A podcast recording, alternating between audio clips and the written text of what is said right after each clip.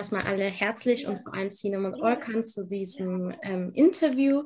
Mein Name ist Iram Kotscher, ich bin stellvertretender Vorsitzender der JG Unterland und bin 18 Jahre alt und bin jetzt stellvertretend von der JG Tirol da. Und ähm, könnt ihr euch mal bitte vorstellen? Äh, können wir gerne. Soll ich mal anfangen? Ja, ja gerne. Ähm, ja, ich bin Sinem Taschan Funke. Ich bin 28 Jahre alt und kandidiere hier für das Abgeordnetenhaus in Marienfelde äh, vor allem. Also geht noch ein bisschen über den Bezirk oder den Stadtteil hinaus. Und das ist ein Stadtteil am Stadtrand Berlins, am südlichen, müsst ihr euch vorstellen. Genau, und ich bin ähm, sonst vom Beruf Juristin, arbeite in einem Bundesministerium und ähm, bin JUSO-Vorsitzende, ganz, ganz wichtig. Insofern freue ich mich natürlich sehr, ähm, dass wir hier heute mit unserer Partnerin-Organisation sprechen können oder ich äh, das auch für die Jusos kann. Und ich freue mich auf den Austausch. Ja, ich bin Orkan ich bin leider kein Juso mehr.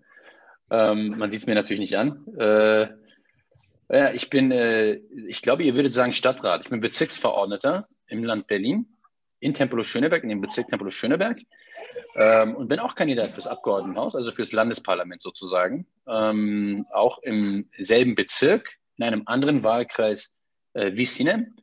Ähm, und beruflich bin ich Grundsatzreferent äh, in der Hausleitung im Innenministerium sozusagen, im Innensenatsverwaltung nennen wir das hier, des Landes Berlin. Dankeschön. Dann möchte ich auch. Verheiratet, habe eine, hab eine kleine Tochter, das ist vielleicht auch nochmal wichtig, ein paar persönliche Sachen. Ähm, Sinem, du bist, glaube ich, auch verheiratet. Ich bin auch verheiratet, genau, noch keine Tochter oder so. Zumindest auch das. Ja. Dann will ich auch mit der ersten Frage gleich beginnen. Und zwar, ähm, was bedeutet für euch Rassismus und wo habt ihr persönlich Rassismus das erste Mal erfahren? Magst du anfangen? Fang du an. Nee, du kannst anfangen. Das ist okay. Ja. Ähm, ja, eine richtig starke Frage zum Einstieg auf jeden Fall. Für mich wird es mit diesem, also für mich persönlich, wo es am, am fühlbarsten ist, ähm, ist es umschrieben mit diesem Begriff Othering. Äh, kennt ihr bestimmt oder für die, die es nicht kennen, die zuhören, ist es einfach ähm, dieses Menschen, die nicht weiß sind in dieser Gesellschaft, immer etwas anderes, etwas Exotisches, etwas, was nicht zur Mehrheit gehört, zu kennzeichnen. Und das beschreibt es für mich das Gefühl von den Leuten, äh, von mir auch, die davon betroffen sind, einfach richtig gut. Also diese Saat, die in einen gesetzt wird, dass man etwas anderes ist, was nicht dazugehört. Ähm, ja, deswegen ist es so giftig, weil es in den Herzen einfach auch ähm, Spuren hinterlässt und ja, Gefühle seht, die, die eigentlich so nicht sein müssten und die einem immer wieder Hürden bereiten im Leben. Dann würde ich sagen, wir machen erstmal die Definition von Rassismus und dann gehen wir auf die Erfahrungsebene. Ne? Also erstmal kann man sich natürlich anschließen. Äh, ich schließe mich Sinem mal an und ergänze einfach. Ähm, äh, Rassismus bedeutet für mich vor allem, dass ähm, wir immer kollektivistisch betrachtet werden. Ne? Also ähm, äh, Kübler Gümüşay hat in ihrem letzten Buch geschrieben, und das fand ich immer total toll, wenn eine Frau mit Kopftuch über Rot läuft in Deutschland oder in Österreich, ja, dann laufen mit ihr vier Millionen Muslime über Rot. Ja. Und das ist so das Problem. Wenn äh, Thomas oder Michael sich daneben äh, benehmen, dann sind das eben das ist Thomas und Michael. Ne? Die sind total doof. Ja? Ähm, und wenn äh, Ali, Mustafa, Hammed oder äh, Elif sich äh, daneben benehmen, dann sind es die Türken oder die Araber. Ja, so. Und ich glaube, das ist ein Privileg. In, als Individuum gesehen zu werden, ist ein Privileg. Und Rassismus nimmt eben Gruppen dieses Privileg, weil sie immer kollektivistisch betrachtet werden. Ich glaube, das ist ein ganz, ganz wichtiger Faktor äh, im Rassismus. Auf jeden Fall, danke schön. Und wie habt ihr jetzt nach eurer ersten Erfahrung sozusagen eure Schulzeit bzw. Ausbildungszeit erlebt? Also im Speziellen auch eigentlich, wie ihr das alles damals erlebt habt.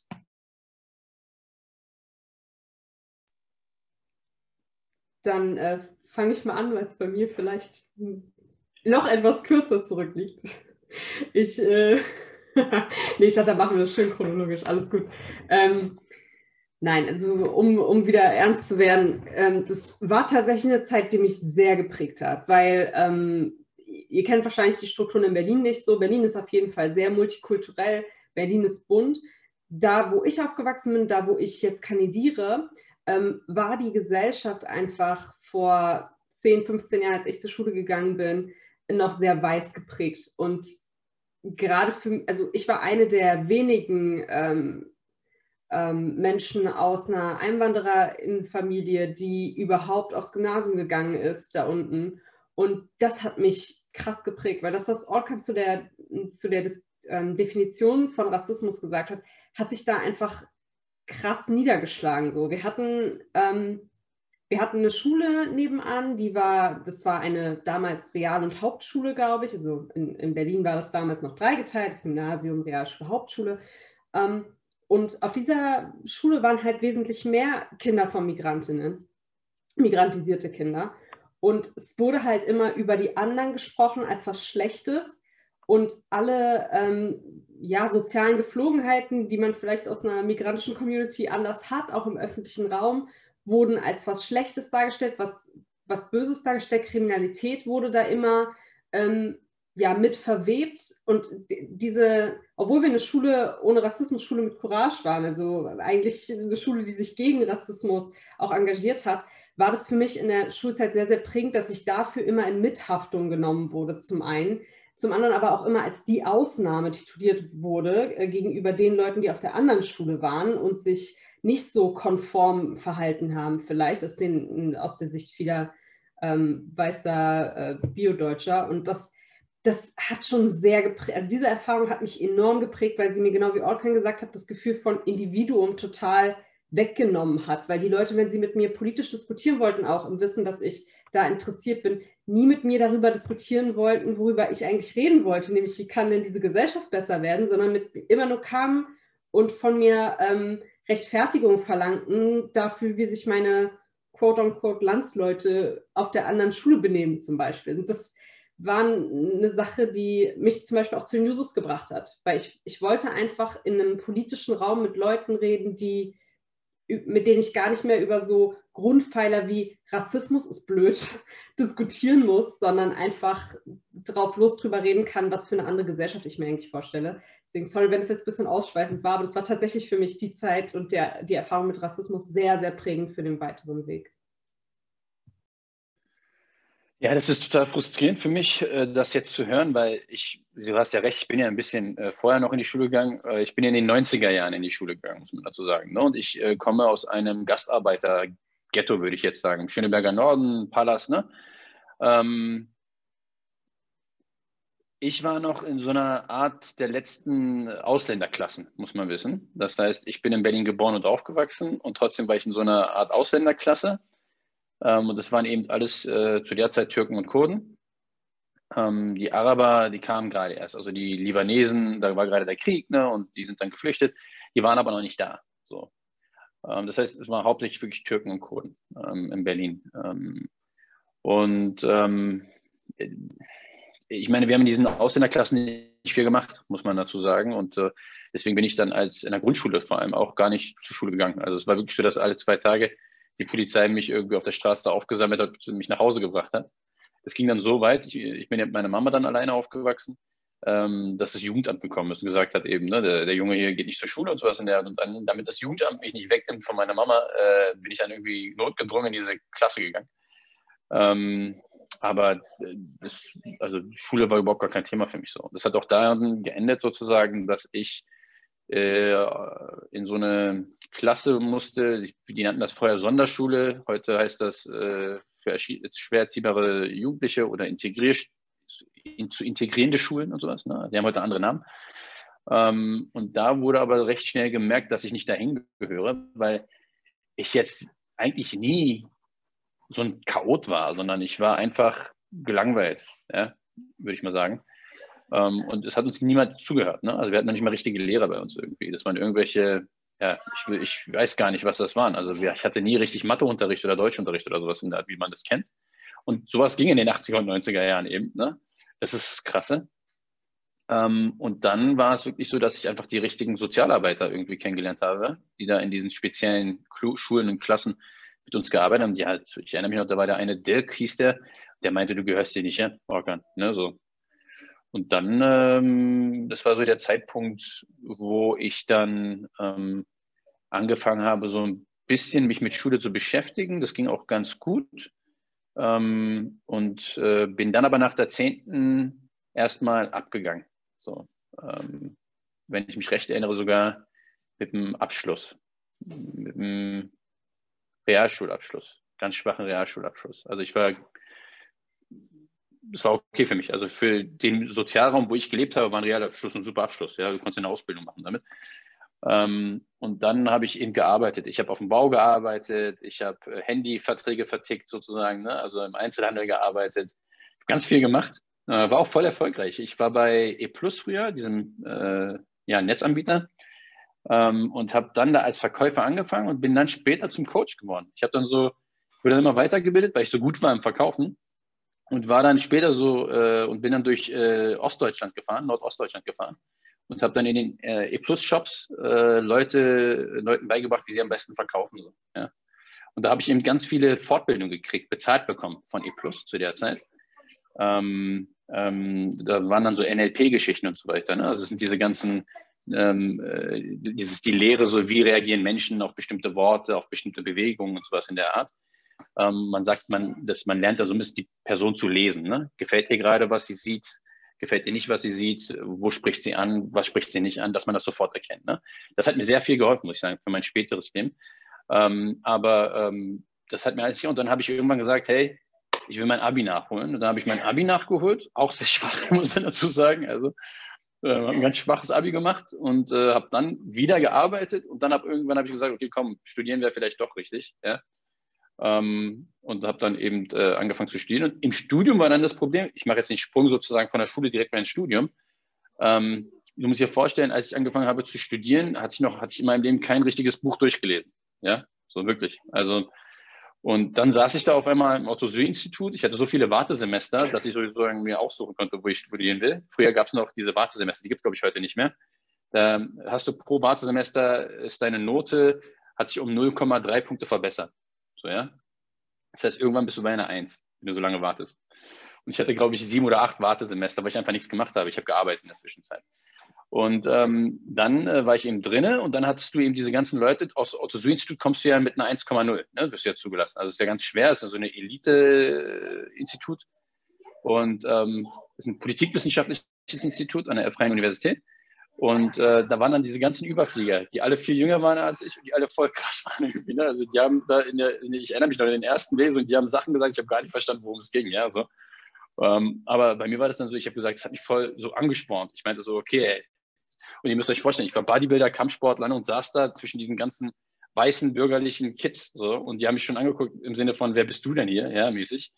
Ähm, und es war voll der Ansporn für mich. Und ich habe mich richtig reingehangen und habe dann auch ein richtig gutes Diplom gemacht. Also ich bin auch Diplom, kein Master oder so, ne? Ähm, habe ein Diplom mit 1,0 gemacht. Ja, wirklich. Also das war richtig harte Arbeit für mich. Ich habe, glaube ich, in meiner ganzen äh, äh, äh, Uni-Zeit, ich glaube, kein Scherz, um die 60 Hausarbeiten geschrieben oder sowas.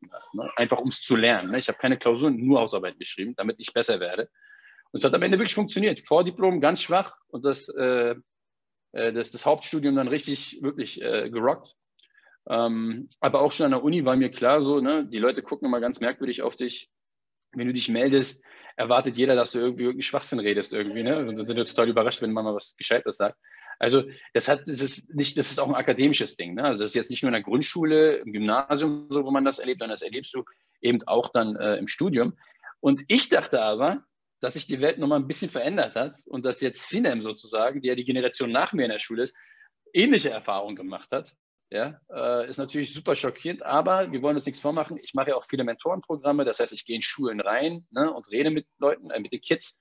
Ähm, und äh, das, was ich da mitkriege, ist eben nicht viel besser. Das heißt also, das ist ein konstantes Kon Problem, mit mit dem wir umgehen müssen. Und ich glaube, deswegen ist es auch wichtig, dass Leute wie Sinem und ich äh, ins äh, Landesparlament, also ins Abgeordnetenhaus kommen, um das vielleicht nochmal den, den, nochmal einen Fokus drauf zu setzen, auf diese Problematik. Darauf möchte ich jetzt auch gleich eingehen. Und zwar, ähm, warum ist es eurer Meinung nach wichtig, eben, dass man ins wie du schon gesagt hast, Olkan, dass man eben erstmal aufsteigt, muss man ja in den eigenen Kommunen erstmal mit der Politik anfangen. Und wie wichtig ist es denn für euch, Ähm, oder warum ist es eurer Meinung nach wichtig, dass man in den eigenen Kommunen anfängt, Politik zu betreiben? Äh, Fange ich mal wieder an. Ähm, ich finde das deshalb, also ich bin kein Freund davon, dass man quasi allen Leuten vorschreibt, sie müssen auf der kleinsten Ebene starten, bevor sie überhaupt mal ähm, ja, sich für eine andere Ebene bewerben können. Also ich weiß nicht, wie das bei euch ist, aber bei uns in der Partei hat das manchmal so diesen Anklang, wenn man sagt, zum Beispiel bei mir, ne, ich bewerbe mich für fürs Abgeordnetenhaus, war aber davor in der Ebene darunter jetzt nicht vertreten, habe mich dafür auch nie beworben.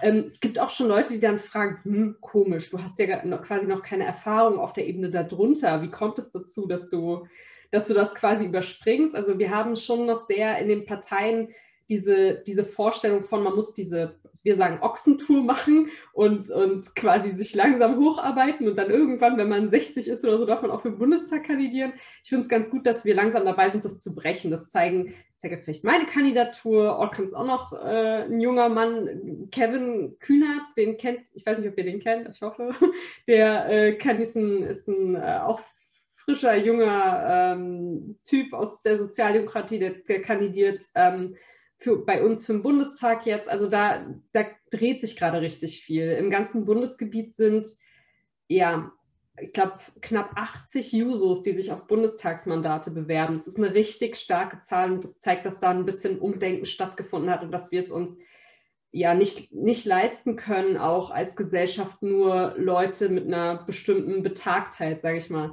äh, in den Bundestag zu wählen. Aber um nochmal konkret auf deine Frage einzugehen, ich möchte das hier für, für meine Kommune, wenn du willst, für meine Stadt vor allem, weil ich einfach ein also weil mich diese Stadt, dieses Aufwachsen in dieser Stadt und alles, was damit zu tun hatte, so enorm geprägt hat, dass mich natürlich auch das Regelwerk, ja, das um diese Stadt aufgebaut ist, genauso geprägt hat. Also ohne, natürlich nicht bewusst, als Kind weißt du nicht, okay, ähm, ich erfahre das jetzt so in diesem Schulsystem, weil es da ein Regelwerk drumherum gibt, was das erst enabled sozusagen. Aber es ist natürlich so. Und gerade wenn du selbst hier aufgewachsen bist, finde ich, aber auch für Leute, die dazugekommen sind, die zugezogen sind und, und hier einfach ihren Lebensmittelpunkt haben, hat es was sehr Haptisches, den eigenen Lebensmittelpunkt unmittelbar verändern zu können und zu sehen, wie, ähm, ja, wie auch die Gespräche, die du vor Ort hast, wie du die direkt mitnehmen und weitertragen kannst. Und das hat so eine Geerdetheit, die mir richtig gut gefällt. Deswegen würde ich mir einfach sehr wünschen, dass es dass es klappt, dass es funktioniert und dass ich auch meine Nachbarschaft quasi vertreten kann. Also erstmal bin ich zu 100 Prozent, kann ich nur unterstreichen und unterschreiben, was äh, Sinem sagt. Ich glaube nicht, dass das äh, eine Grundvoraussetzung sein darf, auch äh, für höhere Mandate zu äh, kandidieren, dass man sagt, man muss die Ochsentour sozusagen gemacht haben. Und wer jetzt auf kommunaler Ebene äh, kein Mandat hat, darf jetzt nicht mehr auf die Landesebene oder Bundesebene das macht dahingehend auch keinen Sinn. Es kommt immer darauf an, was sein Fokus ist politisch. Ne? Es kann ja sein, dass ein politischer Fokus auf der kommunalen Ebene gar nicht wirkt oder überhaupt gar keine, gar keine Zuständigkeit ist auf der kommunalen Ebene. Dann ähm, macht das eigentlich auch keinen Sinn, wenn man sagt, das ist mein Fokus.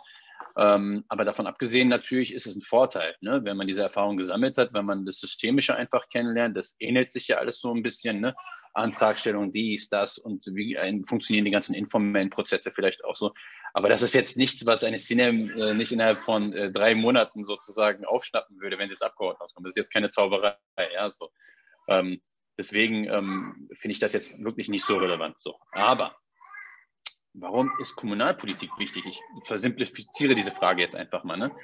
Ähm, mir hat es Spaß gemacht und ich fand es auch wichtig, weil, also erstmal als Kommunalpolitiker sehe ich mich gar nicht als richtiger Politiker, um ehrlich zu sein. Ja?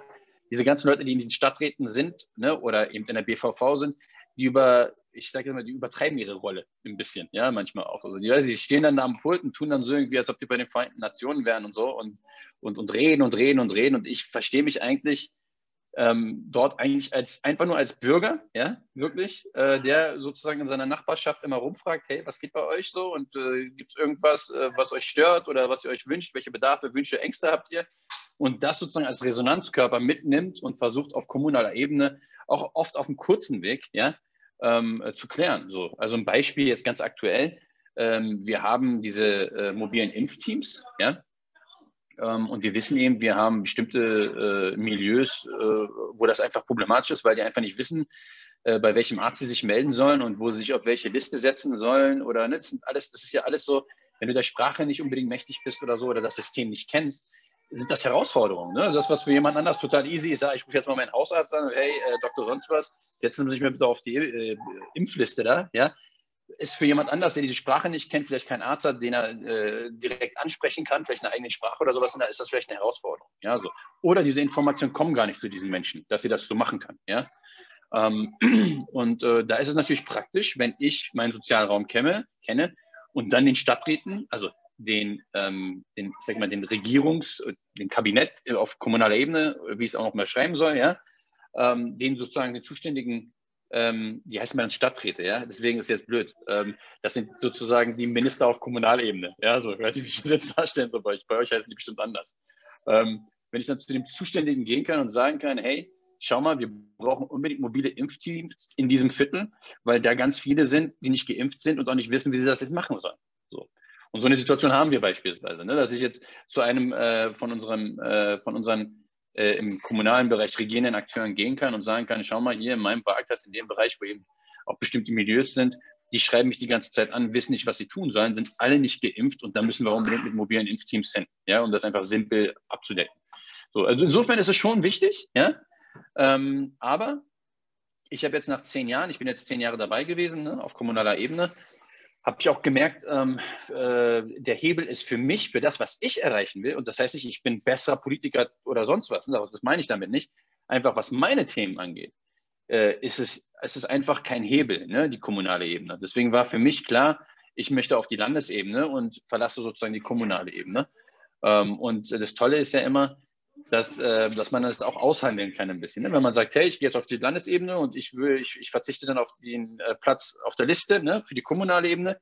Und ich bin dann eben nicht der gewesen, der gesagt hat, ich verabschiede mich, macht mal, was ihr wollt, sondern ich habe gesagt, hey, ich würde darüber nachdenken, diesen Platz abzugeben, wenn dort ein POC raufkommt. Ne, so. Und so ist er dann auch gekommen bei uns, ne, so dass wir sozusagen POCs raufverhandelt haben ähm, auf diese Liste. Und da haben die Users ja auch mitgemacht übrigens. Ne? Also das war dann schon eine ganz coole, äh, ein cooles Zusammenspiel wie wir dann sozusagen auch die weiße Partei SPD, muss man einfach mal sagen, ja, auch sozusagen dahin bewegen konnten, dass äh, zumindest eben auf den Ausrichtzeichenplätzen für die Bezirksverordnetenversammlung, ja, für die kommunale Ebene, ähm, vergleichsweise viele POCs sozusagen sind. Ja. Danke auf jeden Fall. Ich möchte jetzt auch gleich darauf ähm, zurückkommen, auf was du gesagt hast, Olko, zwar, wie wichtig ist denn die Sichtbarkeit der Menschen einer POC, wie du gesagt hast, oder migrantischen Community in der Politik? Wie empfindet ihr das? Fang gerne mal an, Orkan. Dann fange ich jetzt mal an. Also ich habe ein Motto. Wenn nicht gesehen wird, wird auch nicht gehört. So. Und wenn wir das als Grundsatz nehmen und wir wissen, dass dieser Grundsatz stimmt, ja, dann beantwortet das die Frage schon. Schau mal, wir leben in Berlin. In Berlin sind bei den unter 16-Jährigen 48 Prozent haben sozusagen äh, eine familiäre Einwanderungsgeschichte.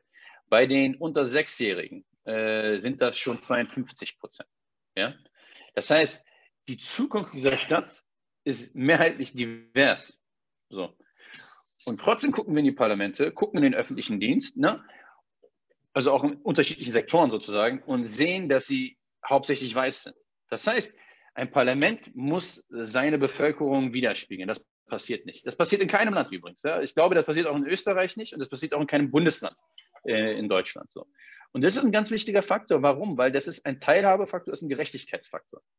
Und der ist ganz, ganz wichtig auch für den gesellschaftlichen Frieden. Ja? Und ähm, wenn Menschen sich nicht vertreten fühlen, dann verlieren sie auch die Identifikation mit äh, dem äh, Rechtssystem und mit der Staatsstruktur. Ja? Und das ist ganz, ganz wichtig. Und das ist auch der Grund übrigens, da bin ich fest von überzeugt, dass wir in Berlin zum Beispiel beobachten, dass immer mehr türkeistämmige Menschen äh, auch nationalistische, türkisch-nationalistische Züge annehmen. Ähm, also das sind dann die türkischstämmigen Menschen hauptsächlich natürlich, nicht die türkeistämmigen, sondern die türkischstämmigen Menschen. Ähm, und das liegt nicht daran, dass die jetzt in ihren Genen irgendwie Nationalismus oder so haben, sondern die sind hier geboren und aufgewachsen und äh, der Staat hat es nicht geschafft, dass sie sich mit diesem Land identifizieren können. Warum? Weil sie negative Erfahrungen, Ab Herabwürdigungen, sozusagen Abwertungserfahrungen gemacht haben. Und dann kommen natürlich Rattenfänger, ich nenne das jetzt mal so, ohne irgendwelche Personen ansprechen zu wollen, und sammeln diese Leute ein. Ne? So, und das können Nationalisten sein, das können Extremisten sein und so weiter und so fort. Und das ist natürlich immer das ganz, ganz Wichtige, dass wir immer schauen, warum passiert etwas. Ne?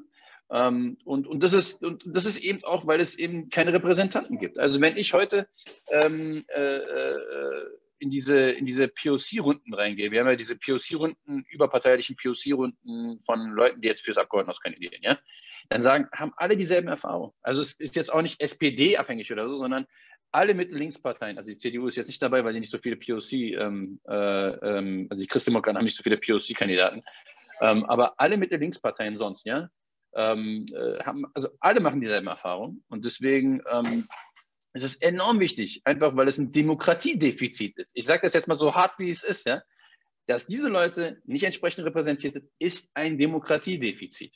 Und das kann sich ein Land wie Deutschland, ja, das Demokratie und Rechtsstaatlichkeit wirklich groß in Großlettern schreibt, ja, nicht äh, erlauben. Es geht nicht. Also ich habe jetzt Rechtsstaatlichkeit gesagt, weil natürlich der, äh, die Parlamente auch Gesetzgeber sind. Ne? Ganz, ganz wichtig. Das vergessen nämlich viele immer. Ja? Das ist die Legislative. Dort werden Gesetze gemacht und dort werden Gesetze gemacht, die Menschen betreffend und tangieren, die dort überhaupt nicht repräsentiert sind. Und das ist krass. Wenn man sich das mal vor Augen führt, ist das ziemlich krass.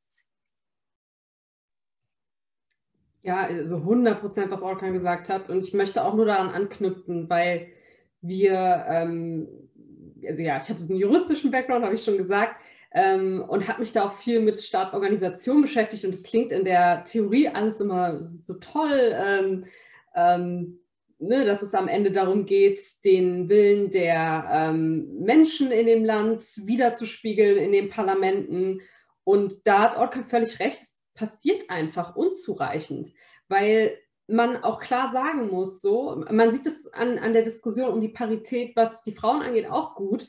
Ähm, welche Themen werden denn wie politisch besprochen und wie behandelt? So, welche Entscheidungen werden getroffen im Parlament? Wer ist da unterrepräsentiert? Ich finde, das kann man super gut sehen an der, an den, anhand dessen, was für Entscheidungen getroffen werden. Dieses Parlament, diese Parlamente, die wir haben, entscheiden ähm, systematisch gegen Frauen zum Beispiel. Also in Deutschland, was den Abtreibungsparagraphen im Strafgesetzbuch angeht, als Beispiel. Sie entscheiden systematisch gegen junge Menschen was ähm, gerade die, ich weiß nicht, wie es in Österreich läuft, ich kann mir vorstellen, nicht, so viel besser. Ähm, äh, bei uns ist es so, junge Menschen wurden wirklich als allerletztes bedacht, ähm, muss man ehrlich sagen, sind große KrisenverliererInnen und gegen wen auch systematisch entschieden wird, mein, meiner Meinung und meiner Beobachtung nach, sind halt ähm, ja, POCs, sind, sind Leute, die von Rassismus betroffen werden, wenn man sich, also gerade in einem in einem Landesparlament, nicht bei uns zum Glück, sondern in Hessen, wurde zum Beispiel dagegen votiert, dass die NSU-Akten ähm, frei, also zugänglich gemacht werden. Das ist eine Sache oder eine Entscheidung, die, also NSU sagt euch hoffentlich oder wahrscheinlich, was in Österreich sind die Leute, die ähm, POC mordend die Terrorbande durch die Gegend gezogen sind, ein Jahrzehnt lang, Jahrzehnt lang und ähm, von denen der Staat nichts gewusst haben will, ähm, so eine, solche Entscheidungen gegen sowas zu votieren, dass da maximale Transparenz hergestellt wird, auch für die Hinterbliebenen, für die, für die ähm, ja, Opferfamilien. So. Solche Entscheidungen sind für mich schwer vorstellbar, wenn so ein Parlament tatsächlich so repräsentativ bestückt wäre, wie es bestückt sein sollte. Und um solche Entscheidungen zu, zu vermeiden in der Zukunft, meiner Meinung nach, die Gegeninteressen von Mehrheiten in dieser Bevölkerung oder von, von Minderheiten vor allem, die, wenn sie sich zusammentun würden, eigentlich eine Mehrheit sind, weil sie alle ungehört bleiben.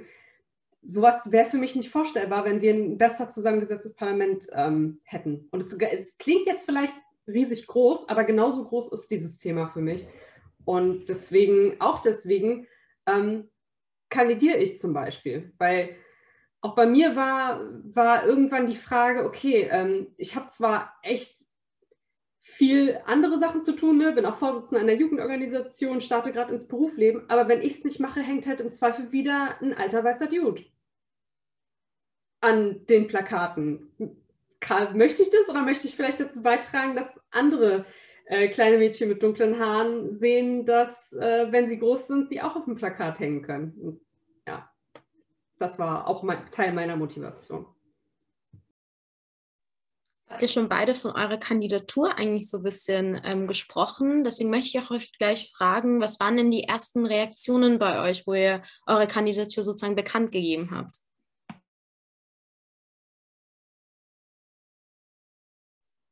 Dann fange ich mal wieder an. Ähm, bei mir war es einfach ganz viel Support, aber man muss sagen, dass der natürlich auch erstmal aus der, vor allem aus der eigenen Bubble kommt und dass das natürlich Leute sind, die die dem eher äh, zugeneigt sind, ja, dem Gedanken von Diversität auch und davon, dass junge Menschen auch Verantwortung übernehmen können. Und das, also ich sage immer zu, zu anderen jungen Menschen, wenn ich in Schuldiskussionen zum Beispiel bin oder so, lasst euch bloß nicht sagen, ihr könntet irgendwas schlechter als Leute, die älter sind als ihr. Das ist nicht so. Die haben vielleicht hier und da mehr Lebenserfahrung, aber davon abgesehen seid ihr genauso gut.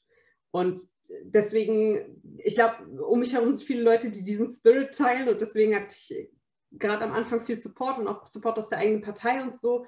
Ähm, man merkt aber schon, das habe ich vorhin Orkan erzählt, wenn, wenn man so auf der Straße steht, und jetzt ist es ja wieder möglich, davor hatte ich nur die Möglichkeit, pandemisch, wegen der pandemischen Lage, ähm, Material in die Briefkästen zu stecken. Aber wenn man mit den Leuten spricht, merkt man schon, gerade in der Gegend, ich habe ja ein bisschen erzählt, von der ich komme, die noch nicht so divers ist wie andere Teile Berlins, dass da schon eine große, also schon, die Leute schon im ersten Moment verwirrt sind, wie, was, du? ähm, so. Und damit, also erstmal ein Fragezeichen haben. Und ich merke so, wenn ich wahrscheinlich ein älterer weißer Typ wäre, wären sie weniger verwundert über den, die Tatsache, dass ich kandidiere. So, das schon. Aber ich muss sagen, toi, toi, toi. Ähm, ich erwarte leider, dass es nicht unbedingt so bleibt, aber momentan ist es noch, ja, vielleicht mal verwundernd, aber jetzt, ich musste noch nicht mit viel Negativität umgehen. So, kann mir vorstellen, leider, dass das mit fortschreitendem Wahlkampf vielleicht auch noch anders ist, weil ich mich ja auch laut äh, gegen Rassismus stark mache und man ja an Orkans Beispiel gut sieht, dass das früher oder später leider dazu führt, dass hier Menschen der Meinung sind, äh, einen runtermachen zu können, äh, rassistisch angehen zu können, bedrohen zu können. Und ja, bevor Orkan dazu vielleicht was sagt, auch noch von meiner Seite da vollste Solidarität an dich, Orkan. Und ich ähm, es ist halt immer so, ein Angriff auf einen von uns ist für mich immer ein Angriff auf alle und äh, in dem Geiste auf jeden Fall stehen wir da alle an deiner Seite und ähm, ja, müssen uns dagegen stemmen, gegen so eine Hetze. Erstmal Dankeschön, ähm, aber dass ich von dir Solidarität kriege, das war mir sowieso klar. Ja? Ähm, nee, äh, ich, ich glaube, man muss das auch nochmal differenzieren, die, deine Frage, Eden. Ähm, warte mal kurz. Ähm, also es gibt, wenn du fragst, wie war die Reaktion, kann man einmal sagen, wie war die Reaktion aus der Bevölkerung? Ne? Ähm, das war bei mir, ist es ja so, ähm, ich lebe ja sozusagen in meinem Wahlkreis. Ne? Also ich bin ja die letzten 15 Jahre dort äh, parteipolitisch, äh, sozial, also ehrenamtlich und so aktiv gewesen und kenne die ganzen Initiativen, habe die zum Teil mit aufgebaut. Ne? Ähm, und äh, kenne da eigentlich, also ich sage jetzt mal, also ich überspitzt formuliert, jeden Gewerbetreibenden so, ne? Und so, also das ist so, das ist ja für mich so richtig zu Hause. Ne? So, das ist jetzt bei Sinem ja zum Beispiel ein bisschen anders. Der hat ja lange nicht mehr dort gelebt. So, ja? Ähm, und sie lebt in, in einem, mein Wahlkreis ist auch überwiegend weiß. Ich habe zwar einen kleinen Teil sozialen Raum, der sehr äh, POC-Milieu ist sozusagen, aber der ist überwiegend äh, bürgerlich, gut bürgerlich ähm, ähm, und weiß und akademisch. Ähm, und wenn ich jetzt ein No-Name, also jemand wäre, den da wirklich keiner kennt, ja, der trotzdem da ne, in der Politik aktiv war in der Partei und so, aber der jetzt nicht irgendwie da so ein bunter Hund wäre, sage ich jetzt mal, ja, ich glaube, dann wäre das schon noch schwieriger, ja, weil die Leute sagen, wo kommt denn der jetzt her so? Ja, bei mir ist es so ein bisschen anders. Mich kennen die Leute über sieben Ecken, ne, so. Ähm, deswegen sehe also sehe ich schon, wenn ich jetzt so einen Wahlkampfstand mache und so, ne, also da kommen die Leute und, und reden mit mir einfach, ne, so und sagen, hey Orkan, ne, du bist doch der und der und da und dies und jenes. Ähm, also daher glaube ich, äh, es sieht schon ganz gut aus. Die Reaktion ist schon ganz okay, ganz nett so. Also ich, ich hab, kann mich da nicht beschweren. Ähm, parteiintern ist so, äh, in meiner Abteilung wurde ich ja ähm, sozusagen, hatte ich das Gefühl zumindest, dass das viele so, viele so empfunden haben, dass ich die logische ähm, die, die logische Besetzung bin einfach, weil ich da eben sehr aktiv war ne, und, und, und die Leute auch wissen, ich bin ja nicht, ich habe nicht nur in die Partei gearbeitet, ich habe ja auch sozusagen sogar hauptsächlich eigentlich in die Bevölkerung reingearbeitet, in den Kiez reingearbeitet. Ähm, äh, war auch außerhalb der Partei in den ganzen Initiativen aktiv, ne? so in den Vereinen aktiv. Ähm, und deswegen war das, glaube ich, äh, so von vornherein, als sich diese Option oder diese Frage gestellt hat, wer kann die, davor, die, die, die, die aktuelle äh, Abgeordnete, die da jetzt Abgeordnete ist, aus dem Wahlkreis sozusagen beerben, ja, ähm, äh, war das, war mein Eindruck zumindest schon, kam die recht schnell auf mich so. Ne? so und ich wurde ja auch einstimmig in unserer Abteilung äh, nominiert für die Kandidatur. So. Ähm, aber und das, man muss eben auch mal diese kritischen Punkte ansprechen. Ich spreche jetzt an, weil sie nicht nur bei uns gelten, sondern überall gelten. Also ob das jetzt in Österreich ist, ob das in anderen Städten ist und so weiter. Und äh, äh, zum Beispiel die äh, Deria, äh, äh, die Deria aus, ähm, aus Nordrhein-Westfalen ist das, glaube ich, ne? Die wurde ja auch jetzt gerade richtig abgewatscht, ne? als es um die Listenaufstellung ging für den Bundestag. Äh, ich weiß nicht, ob du das mitgekriegt hast. Die ist ja auf Twitter und so sehr bekannt. Ähm, und ich glaube, das, was sie erlebt hat, erleben viele. Ja, so. Und da geht es eben einfach um die sicheren Listenplätze. So. Und ich finde es eben spannend, ne? dass so äh, die Mitte-Links-Parteien, und ich rede jetzt nicht nur über SP oder SPD, ja, sondern die Mitte-Links-Parteien, immer sagen, wir haben 80 Jusos, ja, die für den Bundestag kandidieren. Oder wir haben in Berlin haben wir äh, 20 POCs, die für das Abgeordnetenhaus kandidieren. Aber wenn du dann mal guckst, wer auf den sicheren Plätzen auf der Liste ist, dann wird aus den 20 Personen auf einmal werden daraus zwei oder eine. Ja, so. Und das ist so ein bisschen das, das wo ich mal vorwarne, ne? dass wir irgendwie uns nicht äh, auch äh, immer dafür ausnutzen lassen, wirklich, dass dann Parteien sagen können, guck mal, wie viele Leute wir hier haben, die hier kandidieren, ja. Und äh, wir wissen alle, dass das keine aussichtsreichen Wahlkreise entweder sind, ja, oder eben die keine aussichtsreichen äh, Plätze kriegen. So. Und ich denke zum Beispiel, jemand wie Sinem, die jetzt wirklich auch viel Erfahrung in dieser ganzen jugendpolitischen Arbeit geleistet hat und wo wir auch wissen mit Fridays for Future und so weiter und so fort, dass jetzt sozusagen wir auch die Parlamente verjüngen müssen. Ja, also das ist keine Option mehr. Wir müssen die Parlamente verjüngen. Ja, ähm, wer sie zum Beispiel auch mit ihrem Profil als Frau, als POC, als Juso, eigentlich die perfekte äh, Person gewesen, um sie da irgendwie auf einen aussichtsreichen Listenplatz zu stellen. Aber darüber denkt keiner nach. Ne, so. ähm, und wir haben das ja so irgendwie auch mal angesprochen oder das war, kam überhaupt nicht in Frage. Und das ist so ein bisschen die Kritik, die ich habe. Ähm, ist natürlich toll, dass wir äh, Sinem haben. Ich glaube auch, es gibt niemanden, der einen besseren Wahlkampf dort machen würde als Sinem. Ja? Ähm, aber äh, die Wahrscheinlichkeit, dass sie dann diesen Wahlkreis holt, ist eben nicht so groß. Ja, also ich meine, wenn sie jetzt den holen würde, wäre das eine krasse äh, Überraschung und wäre natürlich, also ich glaube, dann steht die, alle Türen ihr offen, weil wer den Wahlkreis in der Form holen kann, der kann auch viel mehr noch. Ja, so. Aber ich sehe auch, wie sie, und das ist, was ich sehr schätze, und das sehe ich auch bei ganz vielen POCs, die für das Abgeordnetenhaus kandidieren, auch wenn sie nicht auf aussichtsreichen Plätzen sind. Sie reißen sich richtig den Hintern auf, viel mehr als andere. Ich beobachte das ganz, ganz, ganz, ganz krass und ganz, ganz, ich begleite das ganz eng über die sozialen Netzwerke. Ja? Ähm, und das finde ich spannend. Ne? So, also das ist, ich habe so das Gefühl, die wollen dann immer noch mal beweisen, ihr wolltet mich nicht, aber schaut mal, ich mache hier ein richtig gutes Ergebnis. Ja? So. Aber wenn das alles am Ende nicht dazu führt, dass sie dann vielleicht nicht dieses Mal, aber beim nächsten Mal auf so einem sicheren Platz ist, ja, und ins Abgeordnetenhaus und repräsentieren darf, dann wird es irgendwann lächerlich. Ne? So, dann ist es irgendwann nicht mehr cool. So, und dann fühlt man sich irgendwann auch nicht mehr ernst genommen und wertgeschätzt. Und nochmal, wir erwarten, oder ich, ich rede erstmal für mich, okay? Ich erwarte nicht, dass irgendjemand irgend auf eine Liste kommt, weil er POC, Frau oder sonst was ist. Nicht meine Erwartung. Aber wir haben in der SPD Leute wie Sinan. Ja? Wir haben in der SPD Leute wie mich. Wir haben uns den Hintern aufgerissen für diese Partei. Ja? Und warum garantiert man diesen Leuten, nicht ein, aber einigen von diesen, unter, also in diesem Pool, warum, warum schafft man denen nicht sichere Plätze? So? Und das verstehe ich einfach nicht. Das ist für mich ähm, äh, ein Rätsel und ich sehe auch, dass andere Parteien äh, sozusagen hier schon viel strategischer vorgehen als wir beispielsweise in der SPD.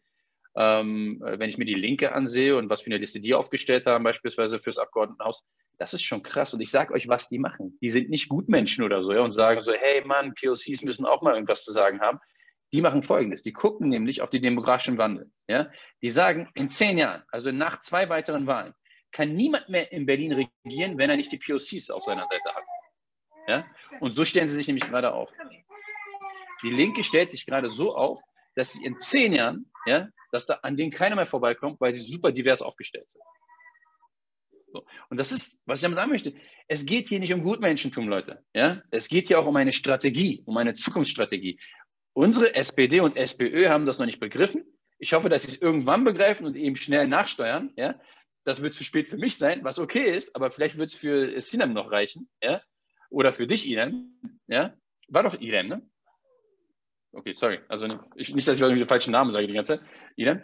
Ähm, und, und das ist so meine Hoffnung ein bisschen. Aber nochmal, es ist, es ist wirklich nicht in dem Kontext, wir tun jetzt den armen POCs mal was Nettes. Es ist eine strategische Frage, ja. Und ich, und es ist, und es zeigt nur wieder und wieder, wie schwer es ist, auf Privilegien zu verzichten. Obwohl man weiß, dass man sich nicht zukunftsfähig aufstellt, obwohl man weiß, dass man der Partei und der Sache schadet, geht man diesen Weg nicht.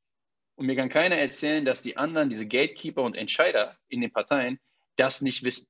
Sie sind viel zu gut informiert, ob es demografisches, statistisches und sonst was. Ja? Und wenn Orkan das weiß, wenn Sinem das weiß, wenn Edem das weiß, dann wissen die das auch. Ähm, weil das Sinem vorhin ähm, angeschnitten hat, möchte ich dich gleich, Orkan, nochmal darüber fragen. Und zwar, es ist jetzt eine sehr, glaube ich, krasse Frage, aber wie ist es denn mit Drohungen und der Gefahr von rechts zu leben? Weil ich habe den Artikel letztens, ähm, der über dich verfasst worden ist, wo du in die Öffentlichkeit auch damit gegangen bist, gelesen. Und dieser Artikel war schon krass und deswegen möchte ich nochmal mit dieser Frage darauf eingehen, wie es für dich ist, mit diesen Drohungen und der Gefahr von eben rechts zu leben. Schau mal, also wir müssen mal ein paar Sachen zurechtdrücken. Ja, so. Also, weil diese Artikel, das Problem mit den Artikeln ist irgendwie, die tun auch so, als ob es jetzt auf einmal gekommen wäre. So. Und so schwupps und auf einmal sind Rechte hinter uns her. 2014 musste ich umziehen, weil Rechte meinen Postkarten in die Luft gesprengt haben, mir Briefe geschrieben haben, mich nachts aus dem Bett geklingelt haben, irgendwelches Tierblut an meine Klinge gemacht haben. 2014 schon, ja? So, ich musste umziehen, meine Adresse wurde im Meldeamt gesperrt, etc. LKA, Landeskriminalamt, Staatsschutz, alles, ganze Pipapo, ja, so. Also, das ist jetzt nichts Neues damit das mal klar ist. So. Der einzige Punkt ist, ich habe mich dann zurückgezogen mit den Themen. Also ich bin nicht mehr auf die Anti-Demos da gegangen, von der, äh, wo man gegen die NPD, gegen die Nazis demonstriert hat, ganz vorne und habe den Mittelfinger gezeigt, habe mich abfotografieren lassen von denen. Ja, so. Ich habe mich einfach zurückgezogen, habe immer andere Themen gesucht. Ja, Teilhabe, Soziales, Obdachlosigkeit, solche Geschichten. Und bin dann eben auch so ein bisschen von der Bildfläche verschwunden, was dieses Thema anging, bin abgetaucht. Aber für Menschen wie uns, und das wird Sinem, wenn sie es nicht schon erlebt, auch noch erleben in diesem Wahlkampf, ist es ganz normal, dass man alltäglich Rassismus erlebt und Mails kriegt, Nachrichten kriegt, wo man irgendwie beschimpft wird. Also ich kriege in ruhigen Zeiten locker fünf Mails, wo ich äh, rassistisch angegangen werde. Ja? Da werde ich jetzt nicht bedroht, da wird jetzt gesagt, wir, wir töten dich und deine Familie und so, wie es jetzt in der letzten Zeit so ein bisschen war. Ja? Aber da wird dann eben gesagt, wer bist du eigentlich, du Kameltreiber, dass du glaubst, dass du hier bei, in Deutschland irgendwie jemand vertreten kannst. Oder äh, äh, verzieh dich in dein Land zurück und solche Geschichten. Ne? So. Also, was man eben so kennt. Das ist normal. Das ist normal in Deutschland. Wenn du als POC-Aktivist oder Politiker bist, dann reagierst du auf so eine Sachen gar nicht mehr. Das wird nicht angezeigt oder das kriegst du weg. Ja? Und mir war einfach mal wichtig, weil ich den Eindruck hatte, dass die Leute das gar nicht checken da draußen. Ne? So. Die, die denken, äh, das passiert so irgendwie mal, äh, äh, irgendwie, man hat irgendwas gesagt oder irgendwas passiert und dann, kommt so ein, so ein Shitstorm und dann ist auch wieder vorbei. Und das ist der falsche Eindruck, der auch durch diese Artikel irgendwie entsteht. Das ist etwas, was wir regelmäßig, kontinuierlich erleben, wenn du dann auch mal ab und zu in der Zeitung bist oder ab und zu im Radio bist, dann sowieso. Dann haben sie dich auf dem Schirm, ja.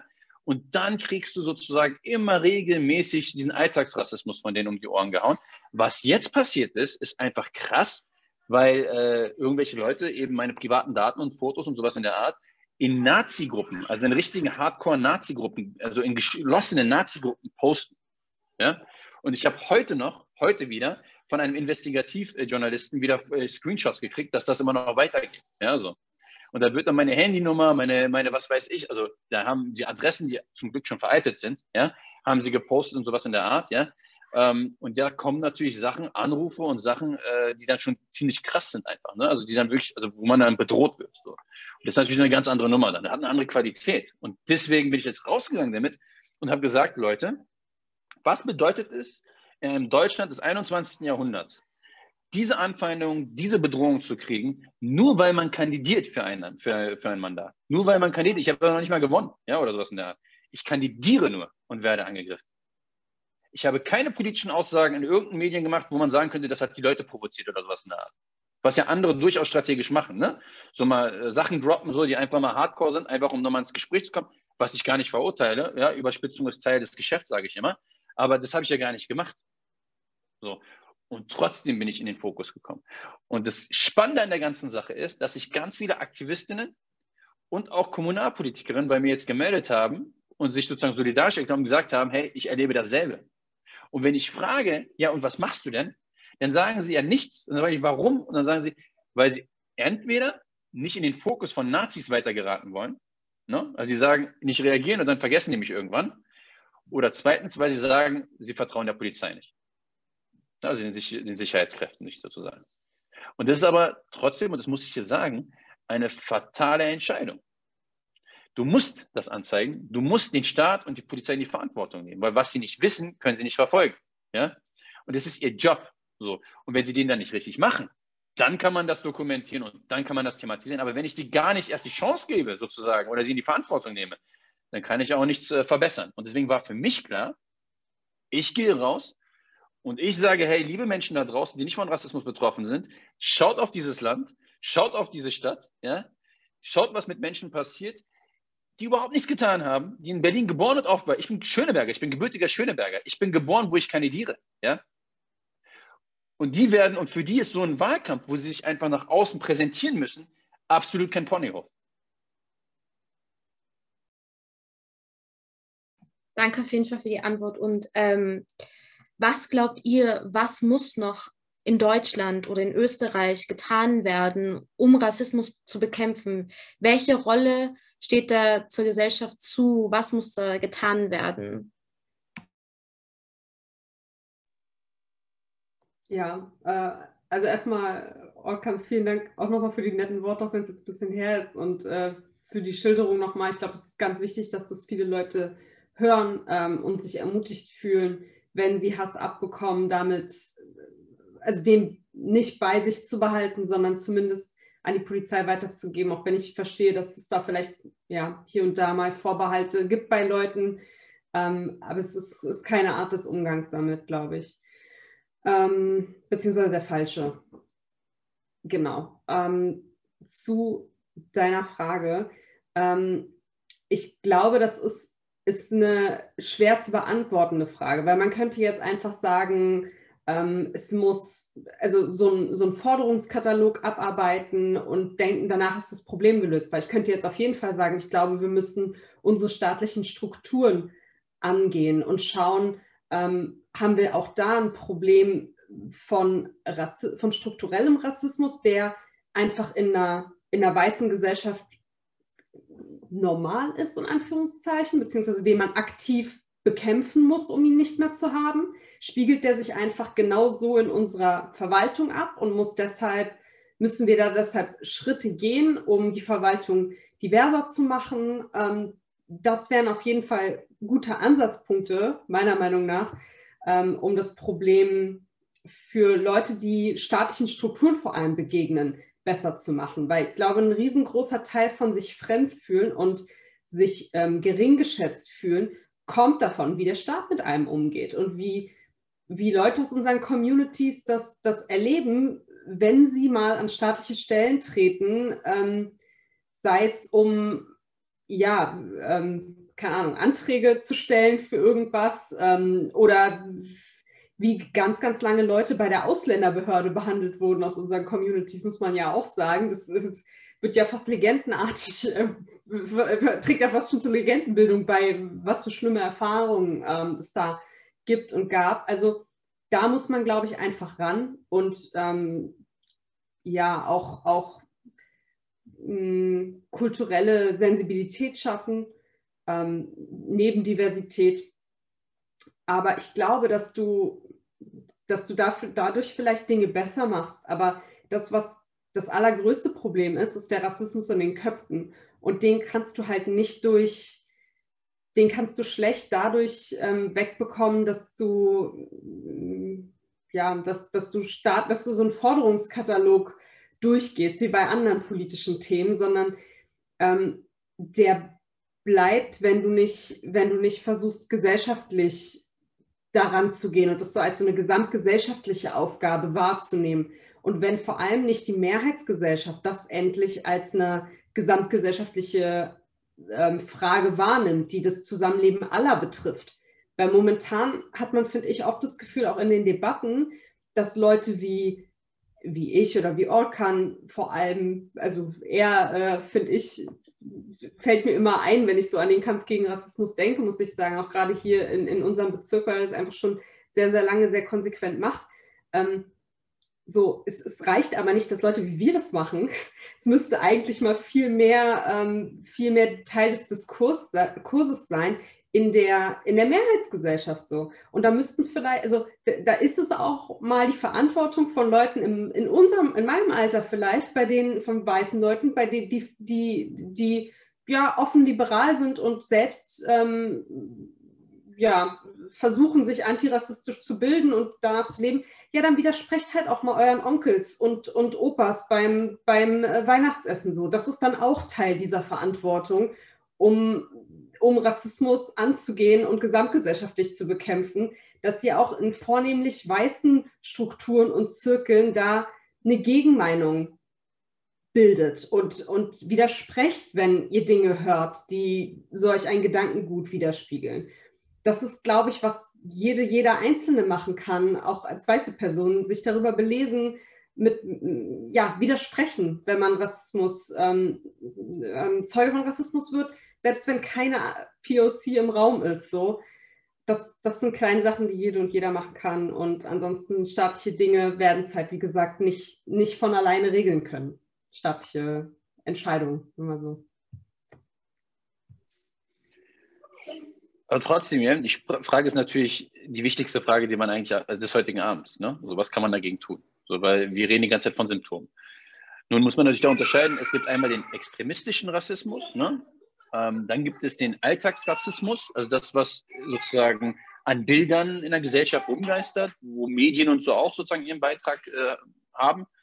Und dann gibt es den strukturellen Rassismus, ne? das, was wir als staatliche, öffentlicher Dienst und so weiter und so fort. Ne? Und wenn wir jetzt das, wenn wir die, wenn ich jetzt diese Frage mit dir ernsthaft ausdiskutieren wollen würde, dann müssten wir noch zwei weitere Sitzungen machen.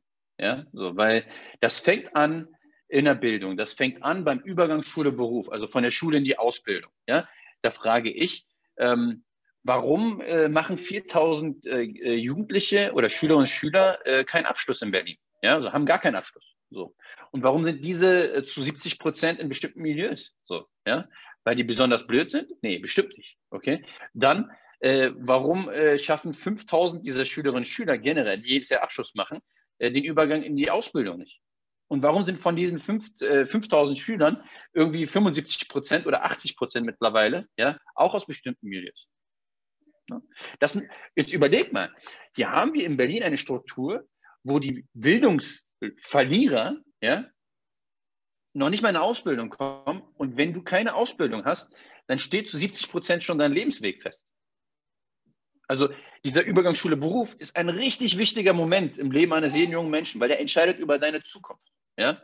Es war jetzt nur ein Beispiel, um jetzt mal zu sagen, ein Beispiel, der schon, das schon so wichtig und so einen krassen Effekt hat auf dein Leben. Und das können wir jetzt durchdeklinieren. Ja? Wir können sagen, Grundschule, früher gab es die Empfehlung, ne, ob man Gymnasial, Haupt oder sonst was für eine Empfehlung gekriegt hat. Da hat die Lehrerin einfach auf dein Zeugnis geschrieben, Empfehlung, Haupt. Ja, so. Also total krass. Was glaubst du, wie viele, wie viele Schicksale dort entschieden wurden? Ne? Und jetzt können wir sagen, wir können ins Gesundheitssystem gucken, wir können bei Soziales gucken, wir können, weißt du, wir können das jetzt die ganze Zeit durchspielen, ja, so, wo diese strukturellen Probleme sind. Und natürlich ist es eine gesamtgesellschaftliche Aufgabe. Menschen müssen ihrer Privilegien bewusst sein und müssen auch schauen, was passiert mit meinem Nachbarn, mit dem Menschen neben mir, mit meinem Nächsten. Ja, so. Wie wird er behandelt? Wird er äh, sozusagen abgewertet? Äh, wird mit ihm fair umgegangen? Ja? Aber was ich auch problematisch finde, und das machen Parteien sehr gerne, ja, vor allem unsere Mitte-Links-Parteien, du siehst, ich bin sehr, sehr kritisch, was das alles angeht. Weißt du, Sonntagsreden, Tag gegen Rassismus, was weiß ich, da kommen sie, stellen sich hin und schreien aus der Seele, wir sind gegen Nazis, wir sind gegen Rechtsextremismus, gegen Diskriminierung und Vielfalt und Gleichberechtigung. Und dann kommen wir wieder zu den Listenaufstellungen und alles ist vergessen. Habe ich recht oder habe ich nicht recht? Ja, also das ist, ich sage, don't talk, action. Okay, also zeig mir, was du machst, sozusagen. Und ich finde eben, und das ist, glaube ich, das, was Cinema auch meint mit gesamtgesellschaftlicher Verantwortung, es reicht nicht zu reden, sondern wir müssen dann auch handeln. Und handeln bedeutet in einer Gesellschaft auch Privilegien abzugeben. Sonst bleiben wir nur beim Reden. Ja? Und das ist, glaube ich, ein wichtiges Problem, großes Problem. Also, wenn wir zum Beispiel sagen, ähm, wir haben besondere Probleme äh, in, in bestimmten Milieus. Ja, so, wenn es, nimm mal die Bildung, Schule, so, ja. Ja, also wir wissen, dass bestimmt, äh, dass beispielsweise Menschen, die aus den Milieus kommen und Lehrerinnen und Lehrer werden, in diesen Milieus viel besser in den Schulen, viel besser ankommen und viel erfolgreicher arbeiten. Für mich als logisch denkender Mensch, ohne irgendwie despektierlich anderen gegenüber aufzutreten, heißt das, ich müsste eigentlich sozusagen eine Offensive machen in diesen Milieus, dass diese Jugendlichen ins Lehramt gehen und sagen, komm, Lehrerinnen werden. Ich müsste diesen Beruf viel, ähm, äh, äh, ähm, viel attraktiver gestalten. Ich weiß, weil in Berlin haben wir eine Situation, da streiten sich die Lehrer, ja, sozusagen, wer an welcher Schule arbeitet, weil sie nicht in diese Milieuschulen wollen. Verstehst du? Das heißt, du kriegst den ganzen Restposten in den Milieuschulen. Wir wissen, dass in bestimmten Schulen, wie beispielsweise äh, äh in, in Nordneukölln, ja, viel mehr Quereinsteiger drin sind. Das sind alles nicht pädagogisch ausgebildete Leute, ja, weil da keine richtigen Lehrer, also ausgelernte Lehrer arbeiten wollen. Aber das Problem ist, du brauchst die guten Pädagogen gerade in diesen Schulen. Also, ich habe jetzt ein paar Punkte nur angesprochen. Und wir könnten das jetzt durchdeklinieren und diskutieren und diskutieren. Wir könnten jetzt sagen, äh, wie sieht es mit, mit, mit der Rechtsstaatlichkeit aus? Ja? Weißt du, ähm, äh, äh, es, äh, wenn du im, im, im, im Umweltverschmutzungskontext klagen willst, hast du ein Verbandsklagerecht. Im Rassismuskontext hast du das nicht. Warum nicht? Also ein individuelles Verbandsklagerecht. Das haben wir gerade erst mit dem LADG übrigens als Verbandsklagerecht eingeführt, ganz neu. Ja? Aber das sind so diese Punkte, wo ich sage, Menschen, die nicht weiß sind, die von Rassismus betroffen sind, haben nicht nur das Problem, dass bestimmte Bilder von ihnen in der Gesellschaft sozusagen rumtreiben, ja, also wir nennen das ja Fremdattributisierung, ja, sondern sie sind strukturell konkret diskriminiert und, äh, äh, und, und, und ähm, benachteiligt. Und ich bin immer wieder erstaunt, ja, wenn ich diese Diskurse mit Kolleginnen und Kollegen führe, ja, und sie dann total überrascht sind über die ganzen Sachen, die ich sage, weil sie das alles nicht wussten. Und jetzt kommt es aber. Natürlich wissen sie, es betrifft sie nicht. Ne? Also sie, es berührt sie ja nicht. Sie sind weiß. Sie haben mit diesem Problem überhaupt nichts zu tun. Sie haben das nie erlebt. Umso wichtiger, und jetzt bin ich wieder bei dem Punkt, also du siehst, alles, was ich sage, schließt sich immer wie ein Kreis, ja. Sichtbarkeit in Parlamenten, weil Parlamente, das sind Legislativen, die machen die Gesetze. Und es ist doch absurd, dass Menschen Gesetze machen, die Menschen tangieren, von deren Lebensrealität sie überhaupt gar keine Ahnung haben.